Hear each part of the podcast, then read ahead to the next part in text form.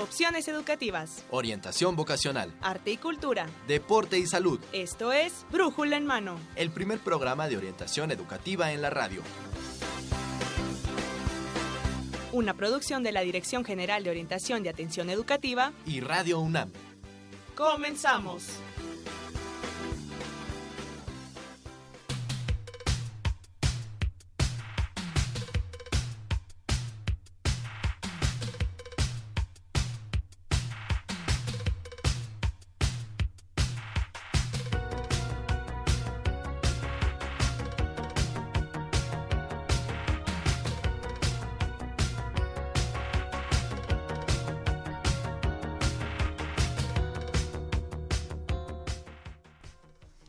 Tal amigos? Esto es Brújula en Mano y hoy 13 de marzo del 2016 17 vamos a transmitir el programa 1080. Y bueno, pues esperemos nos acompañen la próxima hora. En esta ocasión los acompaña en los micrófonos Marina Estrella y esperemos que mm, sea de su interés el tema que vamos a tratar el día de hoy porque es un tema que bueno pues es interesante. Vamos a hablar acerca de la carrera de medicina pero en el aspecto de género. ¿Usted sabía que hay algunas diferencias de género en la carrera de medicina. Bueno, pues vamos a tratar este tema y más, porque también tenemos recomendaciones en orientación en corto y en nuestra sección La UNAM, sus carreras y su campo laboral. Vamos a hablar de la carrera de cirujano dentista. Así es que, bueno, pues quédese con nosotros la próxima hora. Tenemos invitados especialistas en, la, en el tema de la carrera de medicina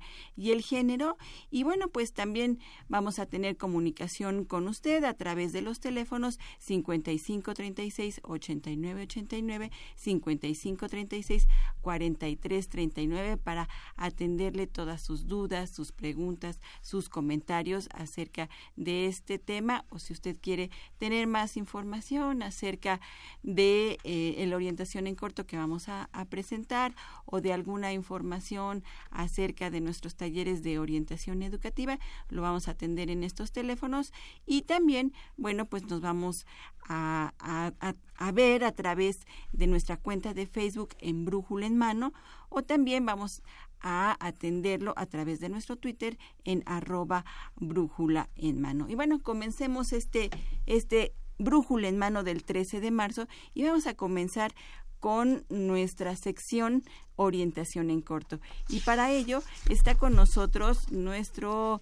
compañero y eh, Axel Castillo. Hola Axel, ¿cómo estás? Hola, ¿cómo estás Marina? Muy bien, mucho gusto aquí de estar informando de las recomendaciones que tiene la UNAM y muchas actividades y talleres eh, que vamos a estar diciendo este lunes. En esta orientación en corto, que además esta orientación en corto es muy cultural. Sí, muy cultural. Es este del Centro Cultural Universitario se robó las las, este, las actividades esta semana. Así es, porque el próximo fin de semana vamos a recordar que tenemos eh, día de asueto, es puente. Entonces, bueno, pues usted tiene la oportunidad de acercarse a los centros culturales, diversos centros culturales que tiene la UNAM, porque tiene muchas actividades muy interesantes. Sí, este es un este este puente es una buena oportunidad para visitar todas las recomendaciones que les vamos a, a decir a partir de ahorita. Así es, entonces, pues vámonos a nuestras recomendaciones. Esto es orientación en corto.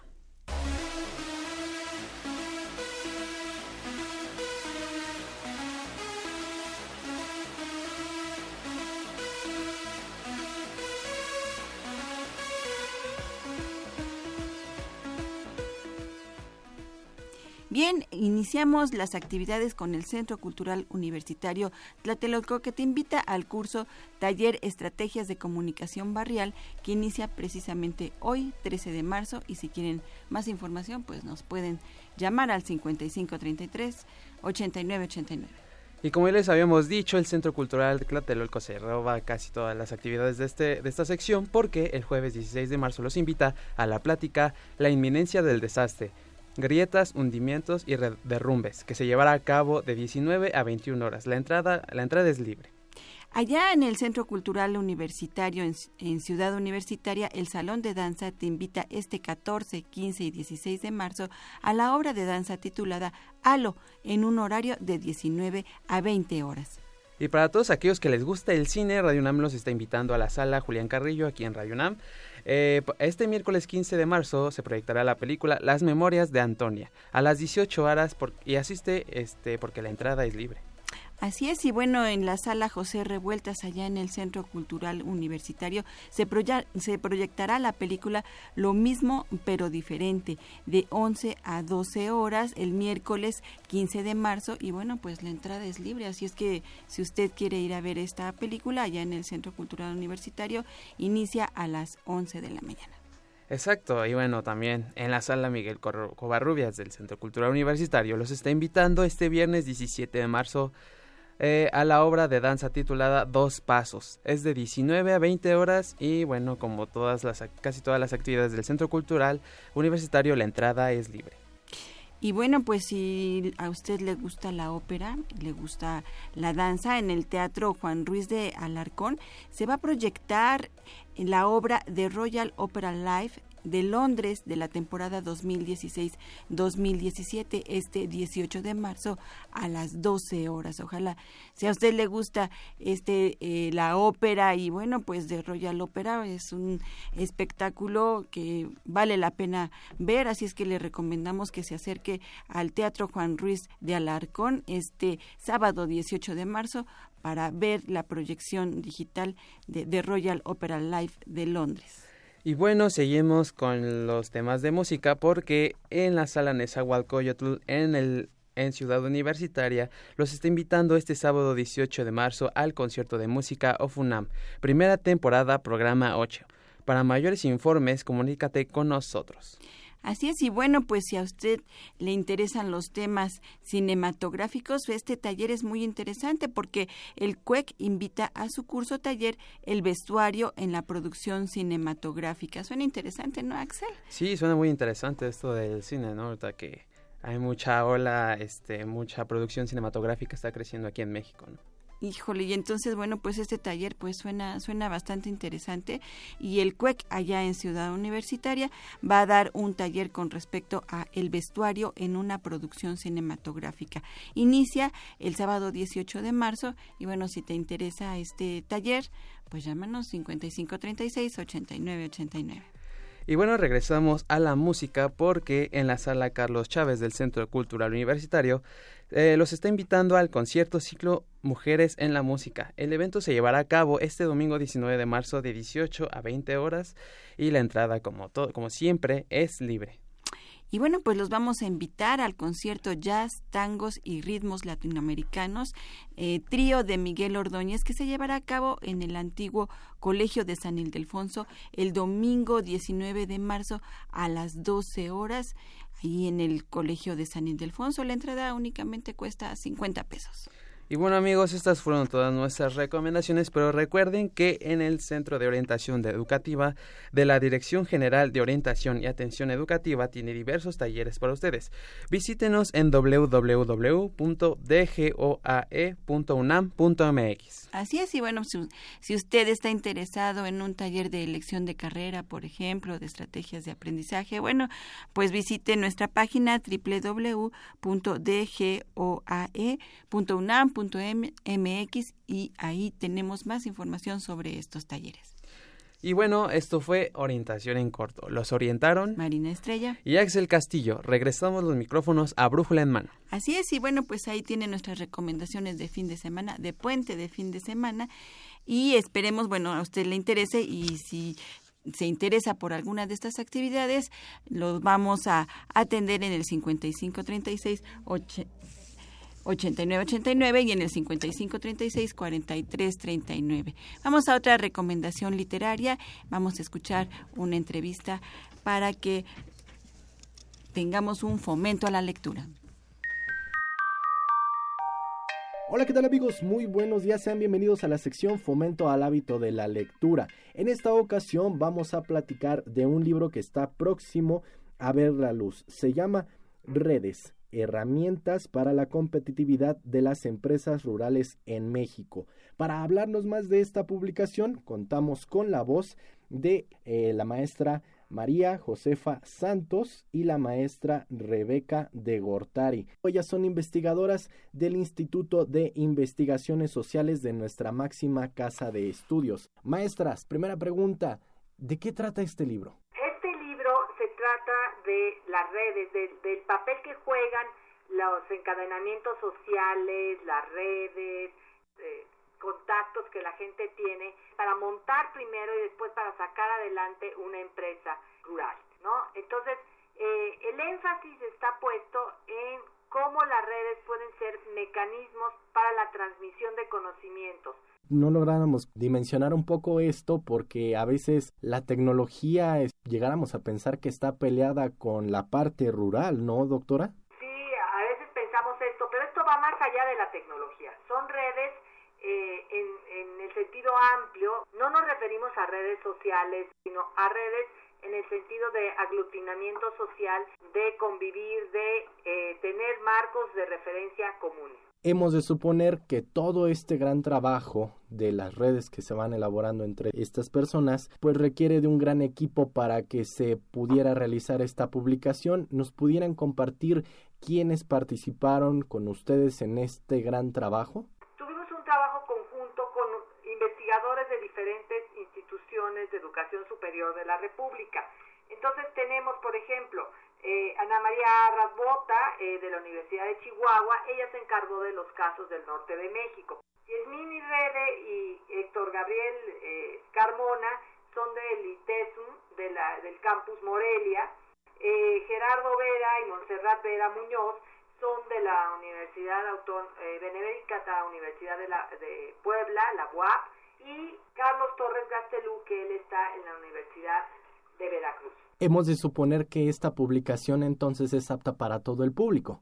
Exacto. Estamos, eh, tratamos de hacerlo, sí con algunas categorías de análisis, por supuesto, hay capítulos más teóricos, pero también tratamos de hacerlo en un lenguaje muy, muy sencillo para que fuera accesible a todas las personas cuándo se va a presentar esta publicación.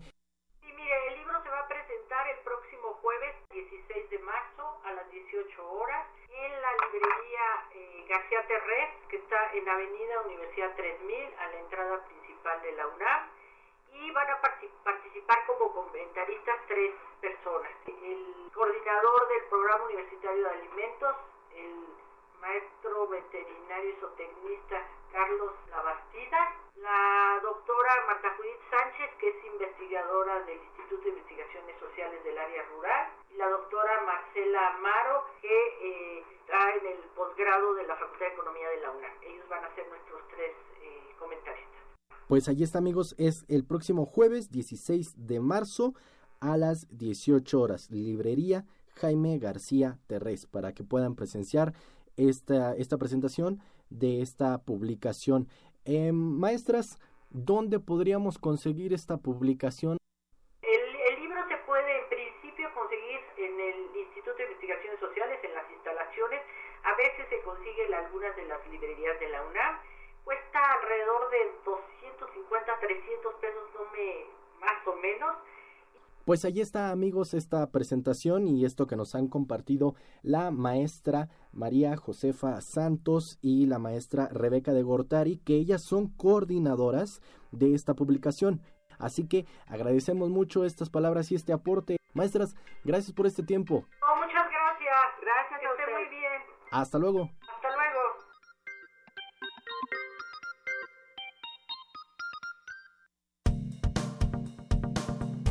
Hola, ¿qué tal amigos Radio Escuchas? Mi nombre es Axel Castillo y me encuentro aquí en la Facultad de Medicina donde pasaré a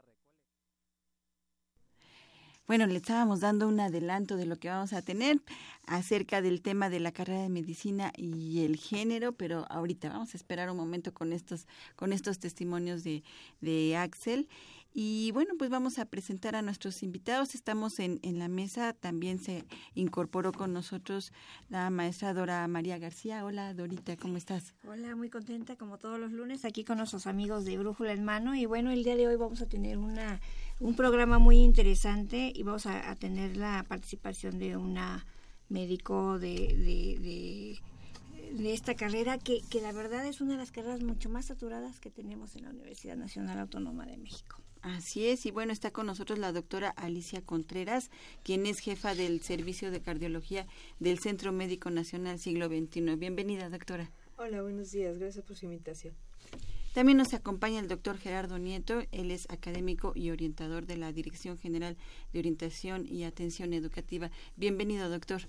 Gracias. Gracias por estar aquí con nosotros. Y bueno, pues vamos a iniciar este este tema acerca de la carrera de medicina, pero con este con, enfoque de género. este enfoque de género. Así es, ahorita. y bueno, me gustaría comenzar, ¿te parece bien, Marina, si comenzamos por preguntar a la doctora Alicia Contreras que nos comente acerca de, de cuál es su experiencia, cuáles son los elementos más importantes que se deben considerar, que se deben tomar en cuenta para elegir la carrera de medicina y si más adelante nos dice por qué este, se considera también el género o por qué este es importante en un momento dado. Bueno, la carrera que debe de partir cuando nosotros la elegimos en el gusto y en el gusto a servir a los demás. Es de las pocas carreras en donde se tiene mucho contacto con el ser humano y con el ser humano en una parte muy vulnerable, que es cuando está enfermo. Entonces, creo que eso es lo que, lo que nos debe de guiar a escogerla. ¿Cuándo debemos de elegirla? Yo creo que esto es vocación. Hace algún tiempo leí un artículo que mencionaba más o menos a qué edad se decide uno dedicarse a esto. Y mencionaba que entre edad entre los 12 y los 13 años, y uno dice, bueno, a lo mejor en esa edad de veras tenemos conciencia de lo que queremos hacer en el futuro, y yo creo que sí. Yo cuando hago la remembranza de cuando decidí estudiar medicina, fue como en el segundo año de secundaria, cuando un profesor me, me hizo la pregunta de qué quiere estudiar usted, y yo le dije medicina. ¿Y por qué? Porque me gustaba atender a mis hermanos, éramos siete en la familia, entonces me gustaba verlos, me gustaba cuidarlos, me gustaba estar con ellos. Y yo creo que la medicina debe de partir de eso, del gusto por estar con las personas, el gusto de poder comunicarse con ellas y el gusto de poder ayudarlas pero la medicina es una carrera que tiene mucha disciplina y la gente que tiene que dedicarse a ella tiene que partir de eso. No es una carrera en la que se deja de estudiar. La carrera de medicina se estudia toda la vida. Entonces, la gente que tiene que dedicarse a esta tiene que partir de tener la vocación y de saber que jamás va a dejar un libro en todo, en todo el tiempo que se dedica a ella, e incluso hasta después. La otra es tener mucha autoevaluación aparte de que debemos de comprender que todo el tiempo debemos de estudiar, también, también debemos de comprender y entender que todo esto, todo lo que nosotros aprendemos también lo debemos de llevar a cabo y lo debemos de trasladar a la gente que viene, a las nuevas generaciones. Entonces somos un poco maestros, somos médicos, somos gente que debe tener mucha psicología para entender a las personas, que dentro de nuestra carrera se involucran muchas otras.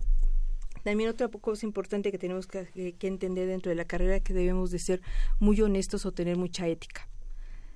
Lamentablemente muchas de las carreras está perdiendo esa fase o esa parte que es la ética y nos vamos más quizá a la parte económica, lo que vamos a obtener de la, de la carrera. Y esta no da. La carrera de medicina no nos va a dar lo suficiente o, todo el dinero que nosotros eh, queremos o pensamos que vamos a obtener y mucho de, la carrera implica también el tener una parte humana y en ocasiones no va relacionado nada al dinero que se puede obtener. Doctor Gerardo Nieto, ¿hay elementos de, de, importancia a la hora de elegir una carrera? Pero bueno, la carrera de medicina también tiene su particularidad, igual que todas las demás. Sí, a mí me gustaría comentar brevemente el, contexto en el que se da la invitación a la doctora Contreras sobre la base de platicar esta idea del género en la carrera de medicina, luego del 8 de marzo en el que se celebra el Día Internacional de la Mujer. Y sobre, Apenas hace unos días lo acabamos de festejar. Y sobre todo, pues un pretexto para adentrarnos en una problemática compleja que viven las mujeres en el mundo, no solo en México, y sobre la base de las propias metas de la Organización de Naciones Unidas que tiene para el 2030 una meta de 50-50, en prácticamente todos los quehaceres que son ocupados por hombres y mujeres. Y es una meta muy ambiciosa. Y la Universidad Nacional, en este sentido, me parece que es importante el compromiso que abre y también las dependencias. En el caso de la de Guay, me parece que este, el programa que tiene que ver con el género en las carreras es bien importante sobre la base que hay un conjunto de carreras universitarias en donde todavía hay una mayoría muy evidente de hombres frente a las mujeres. Bastaría con entrar a algunos salones de algunas ingenierías para darnos cuenta de que sí hay carreras en donde el sexo masculino tiene una presencia mayoritaria. Y en el caso de la carrera que nos ocupa, que es medicina, me parece que la doctora Contreras nos podrá auxiliar en una serie de dudas bien grandotas, porque pues la, la, la carrera de medicina, además de ser una de las más demandantes, si no es que la más demandante en términos de su propia preparación en lo cotidiano y de, de, los años que involucra, uno nunca deja de estudiar.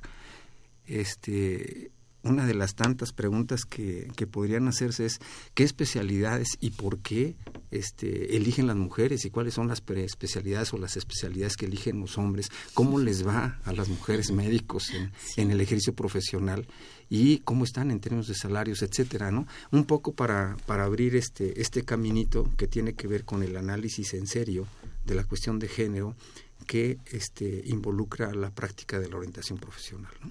Pues tema muy interesante, Marina, tema muy interesante, amigos. Eh, no se olviden de llamarnos, ¿verdad, Marina? Que nos llamen a los teléfonos de siempre al 55 36 89 89 y 55 36 43 39 para que pregunten todas estas dudas que, que surgen y que acaba de compartirnos el doctor Nieto acerca de, de cómo está el género en cada una de las carreras universitarias. Y bueno, eso entraríamos a la, a la siguiente pregunta. ¿Qué te parece, Marina? Así es, y bueno, invitamos a nuestro a nuestros radioescuchas a que se comunique con nosotros porque además tenemos 10 poemarios de ahorita. Así es. Una pregunta, una pregunta sí, que nos comparta nuestro público, ¿qué te parece? Exactamente, y bueno, pues a lo mejor eh, eh, cuáles son los elementos que han considerado para elegir una carrera. A lo mejor está entre esos elementos eh, la cuestión de género, ¿no? A lo mejor. Claro. A lo mejor sí. Si hay algún interesado, digamos, hombre en elegir este enfermería o por ejemplo este en la carrera este de ingeniería una mujer que quisiera ser ingeniera pues a lo mejor se está cuestionando esta cuestión de género ¿no? pues así es así es de que llámenos 55 36 89 89 y 55 36 43 39 se y bueno me, un poemario un poemario y a las primeras 10 personas que nos llamen Así es, así es de que márquenos por favor y me gustaría que continuáramos nuestra entrevista con la doctora Contreras y preguntarle de esto que comentaba el doctor Nieto, ¿cuáles son estos estereotipos de la carrera de medicina y en general de género? Bueno, eh, creo que de los estereotipos para que, nos, que la gente escoja la carrera de medicina encontramos dos, tres más importantes. Como que siempre consideramos que el ser médico nos daba una profesión con altos ingresos entonces eh, es una profesión en la que siempre lo hemos relacionado a una, buenos sueldos, buenos trabajos. ¿Y es así, doctora? ¿Sí Fíjese, creo que cuando iniciamos la carrera lo pensamos de esa manera. No, lamentablemente no es así. Yo creo que se puede vivir bien. Se logra todavía en la actualidad. Hay muchas plazas en donde, principalmente en el sector público, que se pueden acceder a estas plazas y en la parte privada también es un buen campo de acción. Entonces es una profesión que sí nos puede dejar una forma de vida adecuada. Pero también con tanta demanda hay demasiados médicos y esto también de alguna manera limita. Limita. Sí, pero yo creo que todavía en el país somos más menos médicos en relación a la población. Mm, okay. Ahora tenemos una, eh, no sé si a ventaja o desventaja, pero nuestra población cada vez está haciendo, eh, muere más tardíamente. Entonces nuestro, eh, no sé cómo se le podría llamar, el, nuestro tasa de mortalidad. Esa tasa de mortalidad cada sí. vez es mayor. Uh -huh. Eso implica que nosotros vamos a tener una población a tratar mayor de 60 años dentro de algunos años cada uh -huh. vez más. Y eso implica que va a necesitar más servicios médicos. Y más geriatras también. Muchas áreas que se están abriendo que Ajá. hace algunos años no eran prácticamente pensables, ¿no? Que, puede, que pudieran existir. Y una de esas es la geriatría. Ajá. Yo soy especialista en cardiología y también creo que la cardiología es una rama de la medicina que va a ir incrementándose en sus necesidades cada vez más. Claro. Bueno, tenemos como estereotipo eh, este que mencionaba, ¿qué otros estereotipos? Otro estereotipo es el alto prestigio eh, dentro de la sociedad, mm. más a nivel de provincia que en la ciudad. Ahora, ¿por qué consideramos esto? Porque en provincia siempre se, se hablaba mucho de, en la familia es bueno tener a un médico, a un sacerdote, ¿sí? y a un abogado, y a un abogado dentro de la familia. Y yo creo que sí, ¿no? Muchas de las comunidades, los presidentes municipales o los que ejercían influencia dentro de la sociedad era el médico, porque era la gente que tenía un buen nivel cultural, tenía educación, sabía de todo, tenía un buen nivel económico, entonces era una población que sí llegaba a tener esto. En la ciudad no es tanto, actualmente se ha diluido mucho eh, la, la, la influencia que puede tener el médico. Y la tercera es que la mayoría de la gente que se dedicaba a medicina era inteligente. Entonces, como, que siempre nos catalogaban que el médico era aquel que platicaba poco, que era muy introvertido, que estudiaba mucho, que tenía las mejores calificaciones. Entonces, como que eso era un plus o nos identificaba a ese tipo de personas, ¿no? Que no siempre es cierto, pero bueno, ya de entrada para ser una de las eh, carreras que más se solicitan, se necesita que de la preparatoria a la universidad tengan los mejores promedios. Entonces, para entrar a la Facultad de Medicina de, de la ciudad universitaria, pues el promedio de entrada es de 95. Para la CENEP son arriba de 90 de calificación de los que, los que vienen de preparatoria, ¿no? Y de aquellos que, van a, que, vienen de otras escuelas y que van a ingresar a la universidad, pues el puntaje que se está solicitando para entrar a la carrera de medicina es muy alto. ¿no? Entonces, sí es una carrera que, que se necesita al menos un nivel de conocimientos amplios y grande la Facultad de Medicina, doctor Nieto, se da el, el, lujo de elegir, podríamos decir, a los mejores estudiantes o con más altos promedios? Sí, yo creo que es parte de la oferta y la demanda. Los espacios son limitados y hay una enorme cantidad de jóvenes eh, con la intención de ingresar pues a una de nuestras mejores instituciones como es la Facultad de Medicina y creo que en este sentido pues no están errados los los muchachos.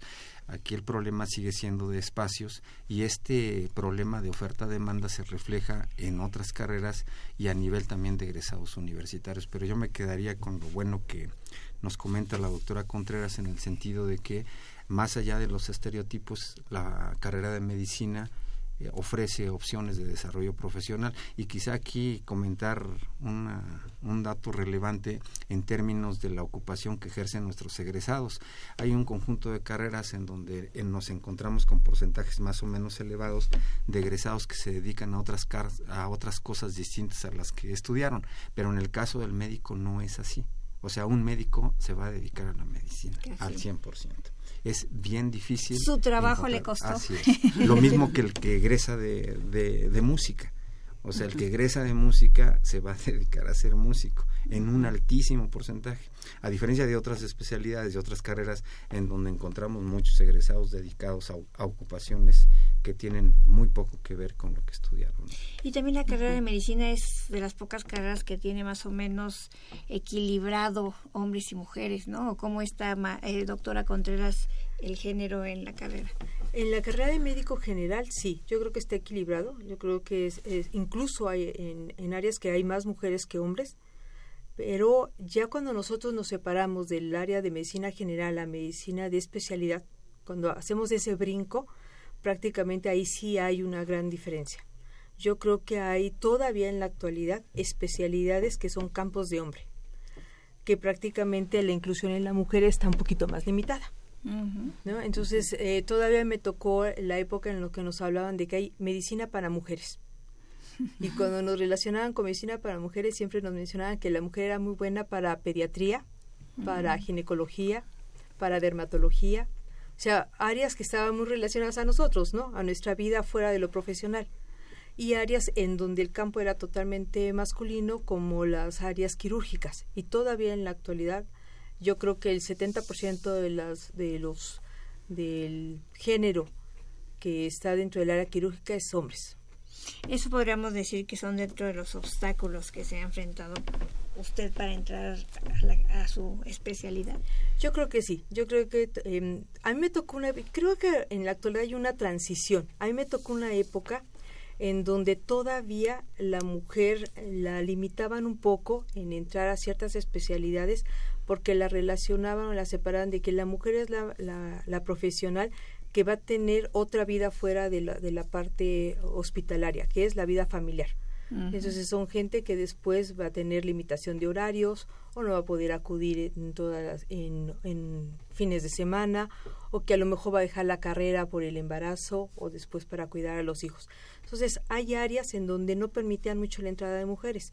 Las áreas quirúrgicas, como le acabo de comentar, yo al inicio en el internado yo quise hacer eh, cirugía general y mi profesor, que era un excelente cirujano, me comentó, el único problema que yo te veo es que eres mujer. Oh. sí, no lo dudo, no lo dudo. bueno, entonces ya eso nos, a nosotros como mujer nos daban como un obstáculo de decir, bueno, entonces yo no puedo desarrollarme en esa área, tengo que buscar un área un poco diferente. ¿Por qué? Porque la cirugía eran cirugías de urgencia que pueden durar una, dos horas o incluso cuatro o seis horas si se complica. ¿Sí? Entonces sí nos limitaban mucho, las, hay carreras que son muy largas también, la carrera de neurocirugía, las carreras de oncología, la carrera actualmente de cardiología, en donde no estamos hablando no solamente de los seis años como médico general, sino a veces seis años después para la subespecialidad, en donde prácticamente nuestra vida eh, de, mayor actividad, que es entre los 30 y los 40 años, nos las pasamos encerrados en un hospital. su vida, su segunda casa que se convierte en primer casa. Exacto. Entonces, a veces para tratar de triunfar en esa área profesional, dejamos la parte em, personal, personal limitada. Así es. y qué difícil, ¿no, Marina? Qué difícil, doctor Nieto, que, que nos enfrentemos a ese tipo de situaciones, ¿no? Sí, sobre todo porque cuando comentamos con la doctora Contreras, ella es jefa ahorita del Servicio de Cardiología del Centro Médico Nacional Siglo XXI del IMSS y me parece que no es un logro menor, sobre todo pues porque se trata de, de una mujer con una disciplina encomiable y me parece que hay una de las preguntas que a mí en lo particular me gustaría saber qué pasa si realmente en estos puestos de decisión y de dirección tiene obstáculos la mujer o no. Sí, yo creo que sí. En la, en la parte, cuando uno pasa de ser un, eh, dejar un área operativa a estar en un área más de administración, lo primero que vamos a encontrar en los obstáculos es la propia mujer como compañeras. Y el segundo obstáculo es los hombres. A los hombres no les gusta mucho en el que una mujer les dé en ocasiones orientación sobre lo que tienen o no que hacer en las actividades laborales. Que sea su jefa, en pocas palabras. El, el, tener jefa es, es complicado. Entonces, complicado, yo soy jefa del servicio de gabinetes del Hospital de Cardiología, hacemos muchos estudios ahí y el 70% de, la, de los médicos y de los técnicos, de la gente que está trabajando conmigo son, conmigo son hombres. Entonces, sí en ocasiones, la mujer siempre tiende a ser muy conciliadora. Yo creo que ese, es algo que nos identifica mucho a nosotros. Tratamos de dialogar, dialogar mucho y tratar de llegar a acuerdos. Y con los hombres siento que es muy difícil entonces creo que ahí debemos de, quitarnos esa parte conciliadora y dar con un poquito más, ser más estrictos en órdenes. Y eso a ellos no les agrada mucho. Entonces eso siempre es un obstáculo. Y hacia arriba, la mayoría de nuestros jefes de niveles superiores son hombres. Son, hombres. son muy poquitas las mujeres. Claro. Se sigue dando esta disyuntiva. Sí, claro, inclusive, por ejemplo, el, el hecho de, de que venimos del 8 de marzo, este día en el que se dan a conocer una serie de estudios tanto por la OCDE, la ONU dio sus datos, en México el beneficiario Domínguez dio una serie de datos. Entonces no solo es la meta de igualar 50-50 en materia de mercado laboral, sino la calidad de las ocupaciones que tienen las mujeres. Esto es esto quiere decir que estemos hablando de que las mujeres están en los lugares de decisión y de dirección similares en número al de los hombres, porque lo que se puede dar es que en términos cuantitativos pues alcancemos la paridad, pero no en términos cualitativos. Aquí la calidad es muy importante. Claro. Vamos a escuchar a, nuestros alumnos de la Facultad de Medicina, a los que nos fuimos a entrevistar acerca de este tema. Vamos a ver, vamos a escuchar qué es lo que nos dicen los alumnos. Hola, ¿qué tal amigos Radio Escuchas? Mi nombre es Axel Castillo y me encuentro aquí en la Facultad de Medicina donde pasaré a recolectar algunas opiniones acerca de que si el género repercute en la vida académica de los estudiantes y al momento de ejercer la profesión. Vamos a ver qué es lo que nos dicen los estudiantes de medicina. ¿Consideras que el género repercute en tu vida académica y al momento de ejercer tu profesión? Pues desafortunadamente creo que sí, todavía en esta carrera es uno de los factores que se toman en cuenta cuando no toman en cuenta tu desempeño, que es lo que debería ser principalmente. En los hospitales, a veces en, la, en las clases sí pasa. No, la verdad no, porque tanto uno como otro tenemos así como que las oportunidades para, para salir adelante, para lograr ahora sí que el, el sueño que tenemos, ¿no? que ser médicos, pues sí, es, es parejo. Pues no realmente, porque ya están más abiertas las puertas así como para las mujeres y todo eso. Sí, sigue existiendo como cierta represión en ciertas áreas de especialidad, entonces pues sí puede llegar a afectarte, pero ya no tanto, ya está menos cerrada la carrera. Pues yo creo que en años anteriores tal vez sí, pero en este, bueno, ya en tiempos actuales eh, hemos visto que de hecho hay un aumento en el género femenino dentro de la carrera, siendo este más número, este más eh, pues, bueno, siendo mayor que incluso el número de hombres estudiantes de medicina. Entonces, yo creo que en los últimos años sí se ha visto un total cambio en cuanto al género. La verdad es que no, la verdad son bastante equitativos en eso y pues depende, de, o sea, si depende del interés de cada uno, lo dejan entrar sí, sin problemas. Y bueno amigos, ya oyeron algunas opiniones por parte de los estudiantes acerca del género en la Facultad de Medicina. Pero ustedes qué piensan? ¿Habrá alguna repercusión o influencia el ser hombre o mujer en esta profesión? ¿Qué es lo que ustedes opinan? Mi nombre es Axel Castillo y regresamos los micrófonos a Brújula en mano.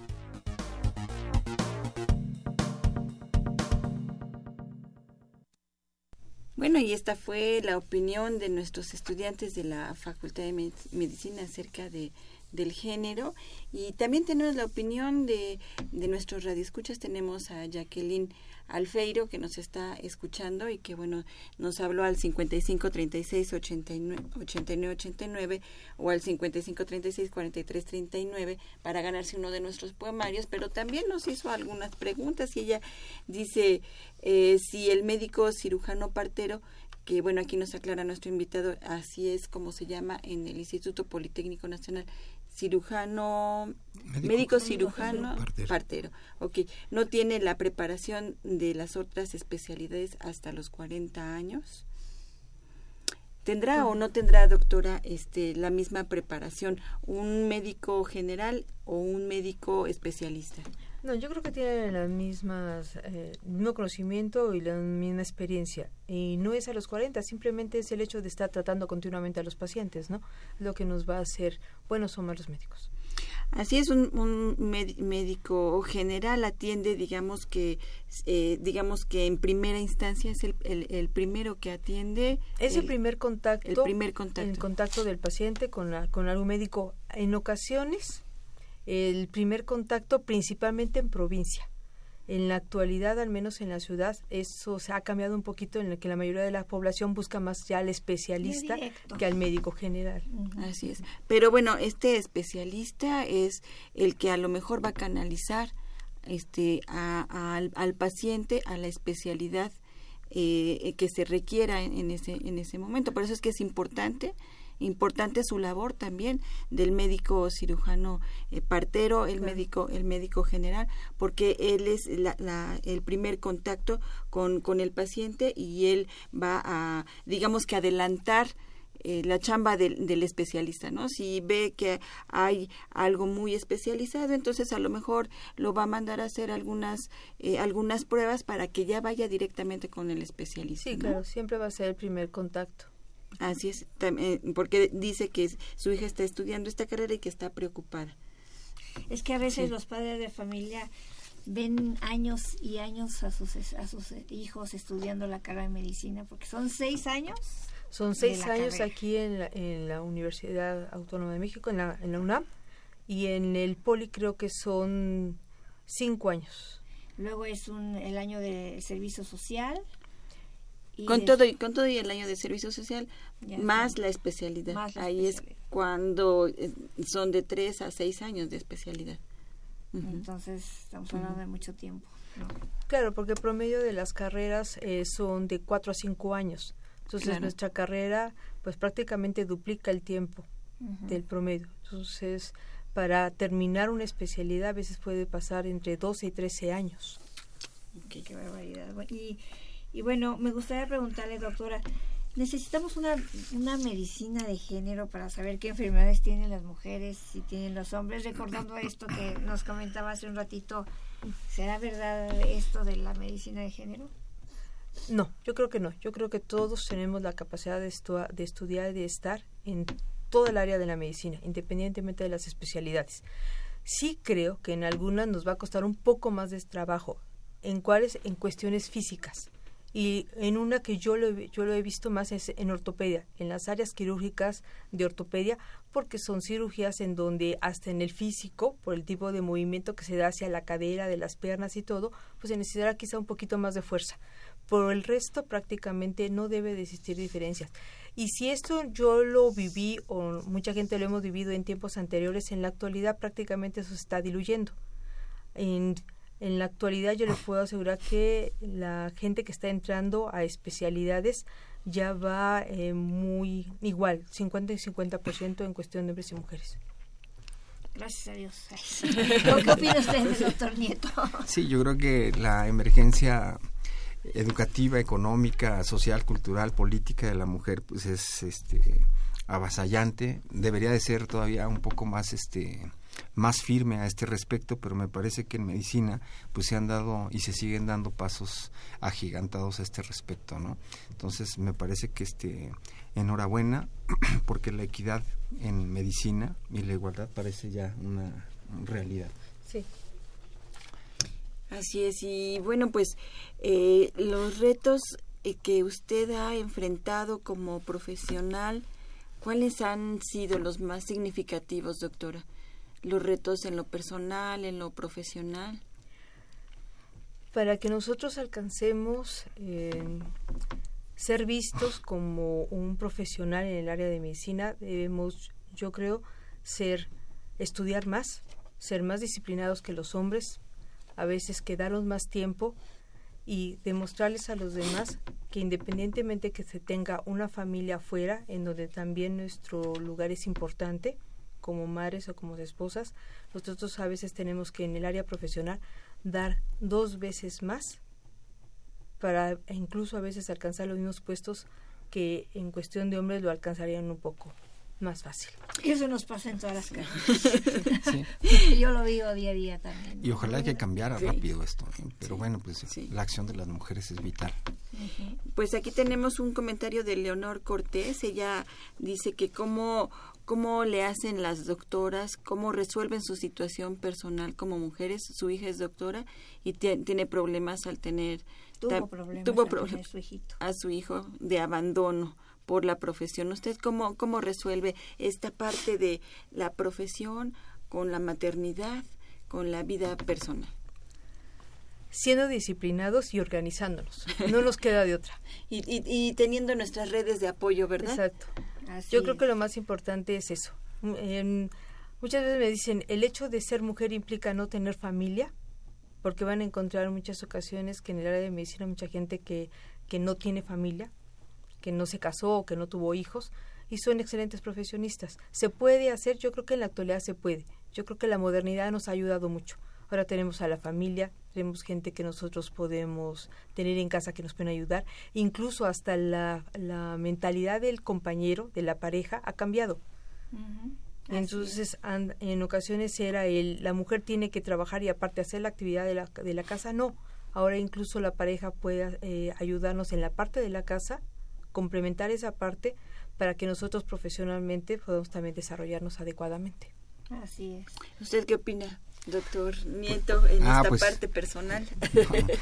yo, creo que es una carrera de mucho sacrificio este, por, la, por el tiempo que demanda, pero yo creo que aquí pues, llegamos nuevamente a esta cuestión estructural que tiene que ver este, con lo que comentaba la doctora Contreras, el trabajo doméstico. Es injusto que la realidad en, el mundo sea que 70% del trabajo doméstico no remunerado que se refleja en el bienestar y funcionamiento de la sociedad lo realice la mujer y no el hombre. ¿no? Entonces, este, me parece que es parte de la ecuación que sí necesita cambiar. Afortunadamente. Aquí hay otra pregunta para la doctora. Dice, usted es cardióloga. ¿Qué opina de los médicos internistas? Todos los médicos deberían ser médicos internistas, ¿no? Nos, nos lo pregunta Alberto Mejía Aguilera, que él nos habla de la Gustavo Amadero, de 55 años de edad. Sí, medicina interna es una subespecialidad en el que de ahí parte la mayoría de las subespecialidades. Todos nosotros cursamos de uno a tres años medicina interna. ¿Qué diferencia hay con el internista? El internista yo creo que es un médico integrador. Lo que hace es, tiene conocimiento de todas las enfermedades y es aquel que puede integrar estas para, para que todas las enfermedades sean incluidas en un mismo tratamiento. El subespecialista lo que hace es de esa, de esa eh, variedad de enfermedades que un paciente puede tener, nosotros solamente nos vamos a dedicar a mejorar alguna. A veces nosotros no perdemos el objetivo general de ver al paciente como un ser eh, íntegro, completo. Cuando nosotros vemos especialidades solamente vemos el corazón o vemos el cerebro, vemos la piel o vemos el riñón. El internista lo que hace es integrar a todo esto dentro de un ser único. Y entonces yo creo que el internista, lo, lo, bueno de ser un internista o de trabajar o estar con un médico internista es que él nos va a identificar qué medicamentos nos puede ayudar al corazón, pero que también nos puede ayudar al riñón, o nos puede ayudar a la piel, o nos puede ayudar al, aparato respiratorio. Es una su especialidad, estudian mucho, que son muy disciplinados y que nos pueden no solamente ayudar en forma general al paciente, sino también identificar cuándo debemos de pasar a uno de estos pacientes a que un especialista lo trate y lo maneje. Así es. Bueno, vamos ahorita a, un corte para esperar sus llamadas. Eh, estamos regalando 10 poemarios a las personas que nos llamen al 55 36 89 89 55 36 43 39 y regresamos ya para el cierre de este tema. Ay, ayer no pude dormir, me dolía mucho una muela. Mi hermano estudia para cirujano dentista y está en su último año de carrera. Deberías venir a mi casa para que te revise. Oye, no es mala idea. Claro, vamos. Cirujano dentista es una de las 118 licenciaturas que ofrece la UNAM. Su área académica se enfoca en resolver las necesidades de salud bucodental de la población mediante un criterio clínico integral. En esta licenciatura, los títulos que se otorgan son cirujano dentista, técnico profesional laboratorista dental y técnico profesional higienista oral. El cirujano dentista se enfoca en la solución de caries dental, enfermedad periodontal, malposiciones dentarias, alteración de la circulación, cáncer bucal y malformaciones del labio y paladar. El laboratorista dental diseña y realiza restauraciones dentales, aparatos protésicos, férulas oclusales, así como aparatos ortodóncicos, interceptivos y ortopédicos, empleando técnicas vanguardistas. El higienista oral está capacitado para auxiliar a odontólogos y a especialistas odontológicos en identificar, prevenir y solucionar los principales problemas de salud oral. El aspirante a esta licenciatura debe haber cursado el área de las ciencias biológicas y de la salud en el bachillerato y contar con una óptima preparación en biología, anatomía humana, psicología, matemáticas, física y química. Además de poseer interés por las ciencias de la salud así como por los problemas del ser humano y disposición para ayudarle. También debe tener buenos hábitos de higiene y estudio, habilidad para actuar en situaciones de emergencia, destreza manual y capacidad de observación, y mucha meticulosidad. Puedes estudiarla en la Facultad de Odontología, en la Facultad de Estudios Superiores Iztacala y en la Facultad de Estudios Superiores Zaragoza, con una duración de 5 años. El egresado de la carrera puede desempeñar su actividad en el ejercicio privado de la profesión, para lo cual se requiere una alta inversión, a fin de proveer el equipamiento necesario al consultorio, y así ofrecer un servicio de calidad a la población que demanda sus servicios. Su campo profesional se desarrolla en la realización de tratamientos restauradores y rehabilitadores, que requieren del trabajo conjunto de odontólogos y personal técnico auxiliar, sobre todo laboratoristas dentales e higienistas orales. Esto fue la UNAM, sus carreras y su campo laboral. Nosotros somos Janet Robles y yo, Israel García.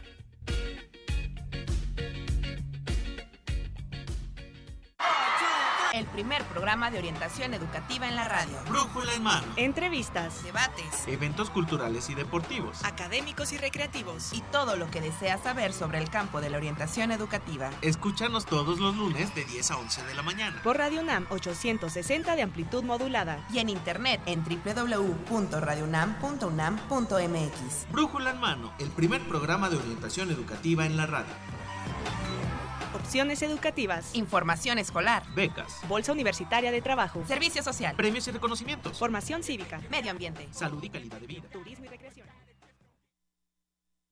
Bien, pues ahí tuvimos la carrera de cirujano dentista, que también es otra carrera del área 2 y que también eh, nos habla acerca de las ciencias de la salud. Así es, así es. Y bueno, mi Marina, pues ya estamos casi al final del programa Muchísimas gracias a nuestros radioescuchas que nos han estado escuchando, nos han marcado 55 36 89 89 y se han llevado un poemario. Así es, así es. Y pues vámonos con la pregunta final, la típica pregunta que siempre hacemos al final a nuestros especialistas sobre, pues, qué recomendaciones, cuál es el mensaje que darían a los aspirantes, en este caso de la carrera de medicina y, y hablando de género, a las futuras médicas. Doctora Contreras, por favor. La carrera de medicina, ¿qué les va a solicitar? Les va a solicitar tiempo, mucho tiempo para, para estar, necesitan tiempo para estudiar, necesitan obtener mucha disciplina, eso es algo que toda la vida les va a solicitar la carrera y les va a solicitar algo, que lo hagan de corazón. Yo creo que todas las carreras y con el tiempo las el, la vida cotidiana, las las tradiciones, nos va quitando un poquito de lo que cada uno de nosotros eh, nos el objetivo que nos hizo obtener esta carrera que es estar en contacto con las personas. Eso nunca lo pierdan. Nosotros tratamos con personas y debemos de darle lo mejor de nosotros no solamente en conocimientos sino como seres humanos Doctor Gerardo Nieto, ¿cuál es el mensaje a los aspirantes de alguna carrera en general? ¿Tienen que tomar en cuenta estas cuestiones de género? ¿No tienen que tomar en cuenta? Pues yo creo que a las aspirantes, particularmente quienes se interesen por las áreas científicas y tecnológicas en la universidad que quieran estudiarlas, es uno de los nichos de oportunidad muy importantes y por supuesto que no están reservados a, a ningún género y hay tan tan tan importantes científicos como científicas. Entonces me parece que la medicina, además de ser una carrera que demanda mucho, también les da muchos logros. Yo conozco la trayectoria personal de la doctora Contreras y no me canso de repetir que es una profesional extraordinariamente exitosa. Como debería haber muchas. Así es. Y como hay también. como hay. También, también hay muchas. Afortunadamente. afortunadamente. Muchísimas gracias, pues doctora. muy bien, muchas gracias, doctora, por haber estado aquí una vez más. Bueno, en esta su primera experiencia con el radio y con nosotros tenemos la fortuna de tenerla aquí. Gracias por haber venido aquí a esta su casa. Gracias, se los agradezco mucho. Y bueno, pues para la, este, también agradecemos al doctor Gerardo Nieto por darnos esta, esta charla acerca de la carrera específicamente de, de medicina y bueno, nos están llegando más, más comentarios ahorita. Claro, nos llama Jesús Hernández Sánchez de las de Ciudad de Zahualcoyotl y, y, le damos las gracias por habernos llamado. También nos llama Ariadna Elena Báez de Ortega y ella pregunta de la carrera de psicología porque actualmente eh, la adolescencia vive con mucha violencia y hay mucha violencia de género. Entonces, bueno, eso ya tendremos otro tema para otro programa, doctora. Sí. y bueno, pues muchas gracias, muchas gracias a todos por llamarnos a este programa de Brújula en Mano. Agradecemos la presencia de nuestros invitados una vez más.